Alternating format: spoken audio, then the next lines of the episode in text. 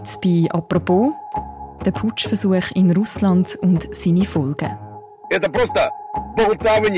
Etwa 24 Stunden lang war Russland das Wochenende im Ausnahmezustand. На стол президенту несут тотальный пиздеж, бессовестный. Am Freitagabend und in der Nacht ist der Chef der Söldnertruppe Wagner, der Jewgeni Prigoschin, wieder einmal öffentlich über die russische Militärführung herzogen. Und hat dann am Samstagmorgen zur Überraschung von vielen Beobachterinnen und Beobachtern angefangen, seine Truppen in Richtung Moskau zu bewegen. Aufstand gegen Moskau. Der Machtkampf zwischen Militärführung und der Söldnergruppe Wagner ist dramatisch eskaliert. Wagner-Chef Jewgeni Prigoschin rief zum Sturz von Verteidigungsminister Sergei Shoigu auf.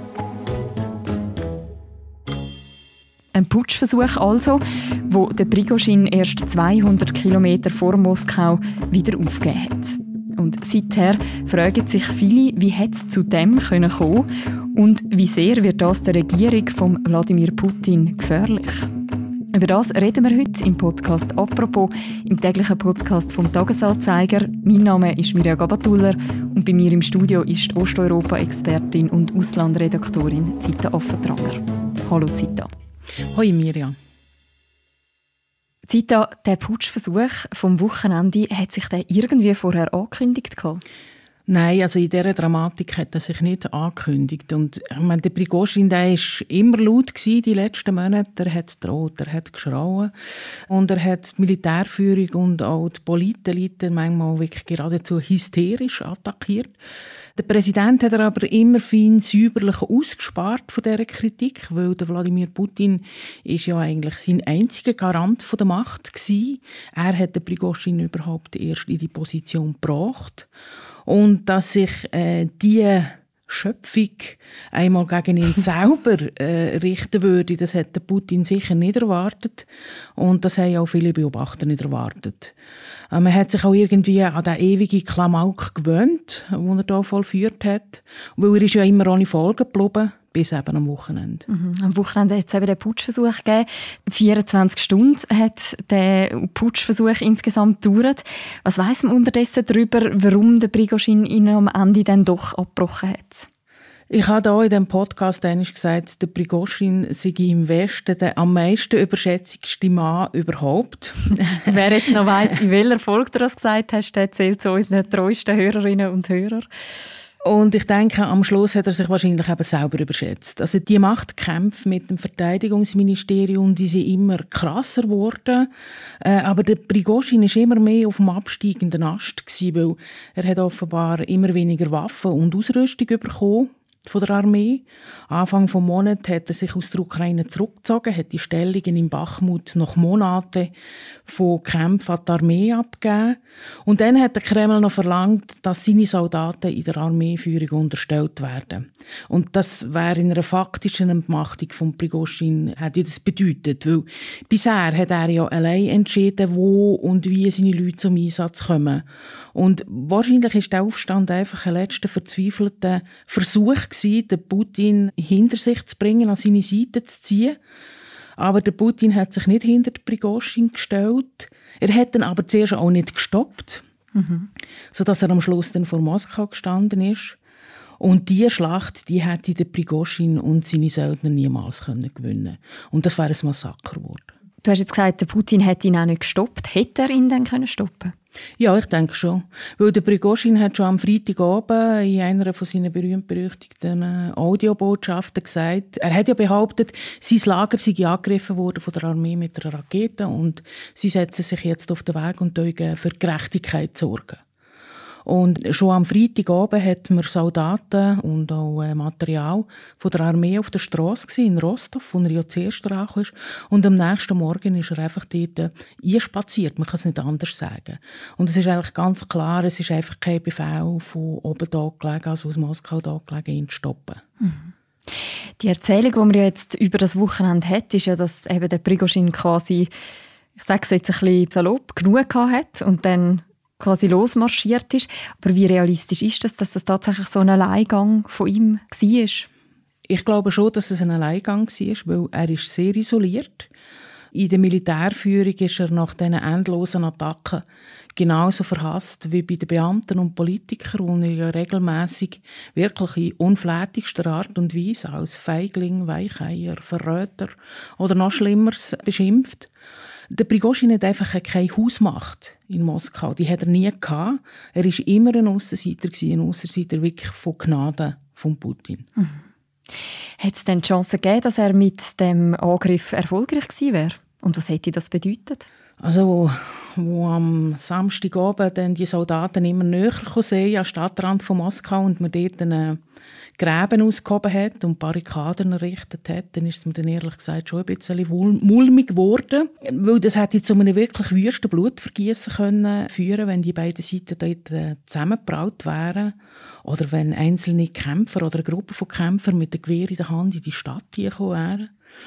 Aber dass er die Macht übernimmt, das habe ich mir irgendwie nicht vorstellen wie, wie gesagt, weil er hat in Moskau keine mächtige Helfer und dass die regulären Soldaten zu ihm überlaufen, das hat er ja in seinen Videobotschaften immer behauptet. Er habe die halbe Armee hinter sich. Und dass es in dem Sinne zu einer wirklich breiten Meuterei in der äh, russischen Armee kommen würde, dafür hat es nie Anzeichen gegeben. Mhm. Was weiß man denn jetzt über den aktuellen Aufenthalt von Prigozhin? Ja, also laut dem Kreml ist er in Weißrussland, aber das Wort ist, man weiß eigentlich nicht, wo er ist. Der Putin hat ihn ja faktisch begnadigt, obwohl es jetzt plötzlich Bericht gibt, das Verfahren gegen ihn sich noch nicht eingestellt aber in Putin, seine Pressesprecher, hat am Samstag erklärt, der Prigozhin habe das Wort vom Präsidenten, dass nicht weiter gegen ihn ermittelt werde. Und da wird äh, Putin wahrscheinlich auch nicht zurückkrebsen, vorausgesetzt einfach, dass der Prigozhin sich auch an seinen Teil von der Vereinbarung hält. Und wo sind denn die ganzen Söldner von ihm hin, also die ganzen Wagner-Truppen? Ja, die haben sich dann nach und nach von der Straße zurückgezogen. Der Prigozhin hat gesagt, sie gehen auf ihre Stützpunkte zurück. Wie der Prigozhin hat der Putin ja auch die äh, Wagner-Söldner faktisch begnadigt. Sie sollen also nicht strafrechtlich verfolgt werden und das Militär bietet vielen von ihnen jetzt Verträge an und rekrutiert sie damit eigentlich wieder für den Ukraine-Krieg, das mal einfach unter eigener Kontrolle. Und man weiß auch da nicht wahnsinnig viel. Es gibt ein paar kurze Interviews mit solchen Wagner-Kämpfern und einer hat gesagt, irgendwie am Vormittag waren sie noch Banditen und am Nachmittag waren sie jetzt coole Typen. Eine entscheidende Rolle in dem Ganzen hat ja Weißrussland gespielt, also als Vermittlerin. Dort ist ja eben der Prigozhin offiziell auch hingereist. Was wird jetzt dort mutmaßlich aus ihm? Auch das weiß man nicht. Wir wissen ja noch nicht einmal, ob er äh, wirklich an angekommen ist. Und ich weiß auch nicht, wie eigenständig die Rolle da vom Präsident Lukaschenko wirklich war. Ich denke, der hat es im Auftrag von Putin gemacht und zwar nach einem detaillierten Befehl, bieten das und das an, handeln das und das aus. Mhm. Weil anders ist das irgendwie bei dieser Machtkonstellation zwischen Moskau und Minsk gar nicht denkbar. Und der Putin hat ja dann äh, in seiner harschen Rede Strafe für die Aufständischen angekündigt. Und der Prigozhin hat er aber dort drinnen mit keinem Wort erwähnt. Also weder mit dem Namen noch ist irgendwie aus dieser Rede herausgekommen, dass es da einen Mann gibt, der sich ihm entgegenstellt. Und das ist irgendwie schon bemerkenswert gewesen. Und es hat so ausgesehen, wie wenn er Distanz schaffen zu dem Mann, den er ja selber groß gemacht hat, also den er auch selber bewaffnet hat äh, wo ihn dann plötzlich herausfordert. Und in die Richtung denke ich auch, geht das Einwechseln von Lukaschenko als Verhandler. Er hat nicht direkt mit dem Prigozhin reden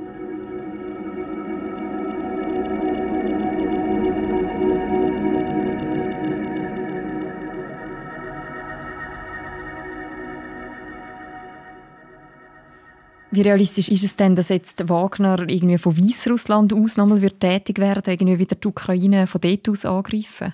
Ja, ich denke, im Moment ist das nicht sehr realistisch, weil wir hat ihm ja faktisch seine Truppen weggenommen und er ist in dem Weißrussland wie verbannt. Vor ein paar Monaten hat es Bericht gegeben, Wagner trainiere in Weißrussland eine eigene sättige Söldnertruppe auch für Lukaschenko. Vielleicht macht er da mit, wer weiß. Aber letztendlich entscheidet dann der Kreml, welche Rolle dass er künftig noch spielen kann. Und wenn der Prigozhin auf eigene Rechnung äh, sein Comeback sollte versuchen, dann äh, kann der Kreml in Weißrussland jederzeit ganz schnell und ganz hart zuschlagen. Hm. Man hat ja im Nachhinein auch darüber geredet, dass Geheimdienste im Vorfeld zum Teil schon Wissen hatten über den Putschversuch. Was haben sie genau gewusst und warum haben sie nicht eingegriffen? Ja, das frage ich mich auch. Warnungen hat es sicher gegeben, aber äh, rund um den Präsident in der Präsidialverwaltung hat man offenbar wirklich das Gefühl gehabt, bis zum Schluss, wir haben den Mann im Griff. Und als er dann in Rostov beim Hauptquartier der Armee auftaucht ist, da sind dort auch bereits Soldaten auf der Straße. Aber ganz offensichtlich, wie schon gesagt, es hätte keinen Befehl aus Moskau, die Wagner-Kämpfer äh, wirklich zu stoppen. Man hat sie einfach weiter marschieren und sie sind dann in die Armeezentralen ein und haben gesagt, wir haben das äh, besetzt ohne einen Schuss abzugeben, wie der Prigozhin das gesagt hat. Und es ist ja dann am Samstag auch so weitergegangen. Am Stadtrand sind dann tschetschenische Kämpfer aufgefahren und die haben dort nachher den ganzen Tag wirklich Gewehr bei Fuß gewartet.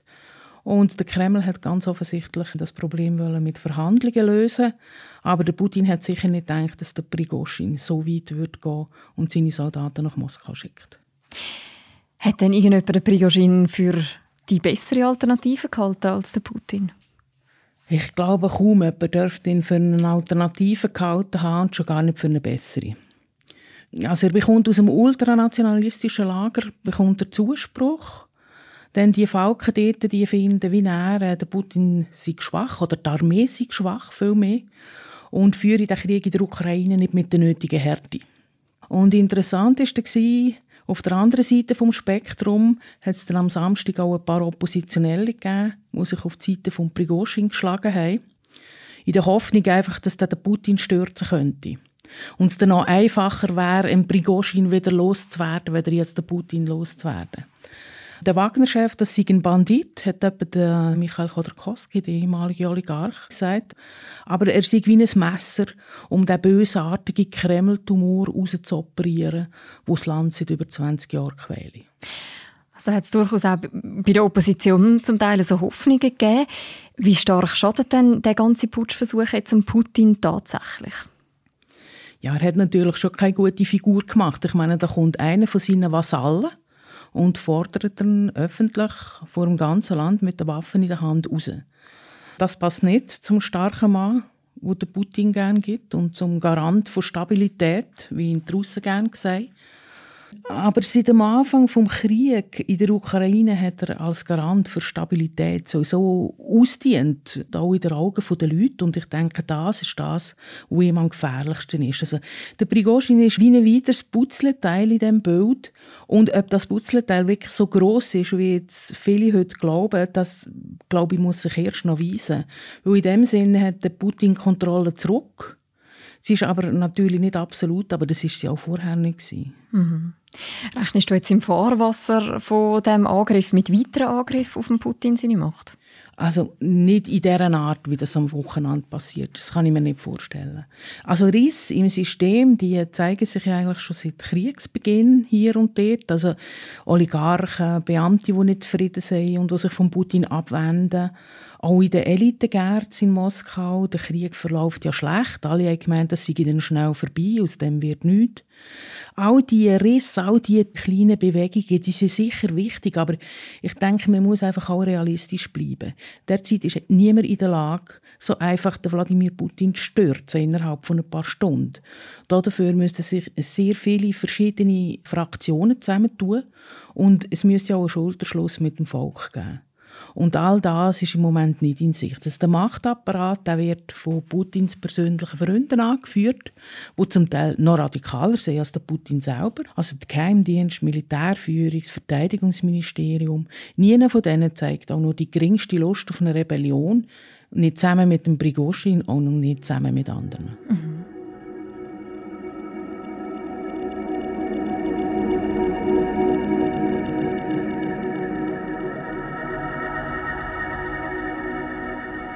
Du hast ja in einem Kommentar geschrieben, das Wochenende schon, dass das alles wohl wahrscheinlich das Ende der Wagner-Truppe sei. Wenn die Gruppe wegfällt, sozusagen, inwiefern wird denn das jetzt auch der russische Vormarsch in der Ukraine schwächen? Also die Wagner-Leute oder viele Wagner-Leute äh, werden wahrscheinlich weiter in der Ukraine kämpfen, das mal einfach unter dem Oberkommando der Armee. Aber das wird sicher nicht mehr äh, so eine große und schlagkräftige Truppe sein wie vorher. Und die stehen dann nicht mehr für schnelle und besonders skrupellose und brutale und auch gefährliche Aktionen zur Verfügung wie bisher. Und das sind, denke ich, im Grundsatz gute Nachrichten für die Ukraine. Allerdings hat sich die russische Armee wohl nur können erlauben, äh, die äh, Wagner-Leute kalt zu stellen, weil man inzwischen selber stärker geworden ist. Also die Armee hat mehr Soldaten, sie sind ein besser ausgerüstet, besser organisiert, durch starke Verteidigungsanlagen natürlich auch besser geschützt. Und das zeigt ja auch die Offensive in der Ukraine, wo nur schleppend bis fast gar nicht vorankommt. Und natürlich, ich meine, der Putin braucht immer mehr Soldaten. Und jetzt erst recht, weil nicht mehr alle Wagner-Leute wahrscheinlich werden in den Militärdienst zurückkehren. Aber die rekrutiert er jetzt inzwischen in Straflager, also er rekrutiert Häftlinge für die Armee, genauso wie es der Prigozhin ihm das vorgemacht hat. Zita, du beobachtest Russland ja schon sehr lange. Du bist auch schon dort Korrespondentin und begleitest auch jetzt den Krieg in Russland. Wie einmalig sind die Vorfälle über das Wochenende jetzt mal so ein bisschen im größeren Ganzen betrachtet? Ja, der letzte Putsch hat man 1991 gehabt, so am Ende der Sowjetunion, wo wirklich Panzer den Putschisten durch äh, Moskau gerollt sind und dramatische Szenen hat auf der Barrikade, wo die Boris Jelzin dann am Schluss gelungen ist, die Armee auf seine Seite zu bringen. Also es war wirklich eine dramatische Angelegenheit gewesen. und ich meine, der Putin ist mehrmals wirklich schwer herausgefordert worden, früher vor allem durch tschetschenische Rebellen. Das hat man alles ein bisschen vergessen in letzter Zeit. Und so dramatisch ist das natürlich nicht gewesen, wo wir jetzt am ähm, Wochenende erlebt haben. Aber ähm, es ist sicher eine der grösseren Krisen, die Russland die letzten Jahre erlebt hat. Danke vielmals für die Einordnung, Zita. Das ist gern geschehen. Wir verlinken im Beschreibung zu dieser Episode auch noch eine frühere Folge über die Wagner-Truppe und den Jewgeni Prigoschin. Und natürlich kann man auch mehr zu dem Thema noch lesen bei uns auf der Webseite und in der App. Wir verlinken auch hier noch ein paar aktuelle Beiträge. Und das war die heutige Folge von unserem Podcast «Apropos». Die nächste Folge von uns, die hören ihr morgen wieder. Bis dann, macht's gut. Ciao miteinander.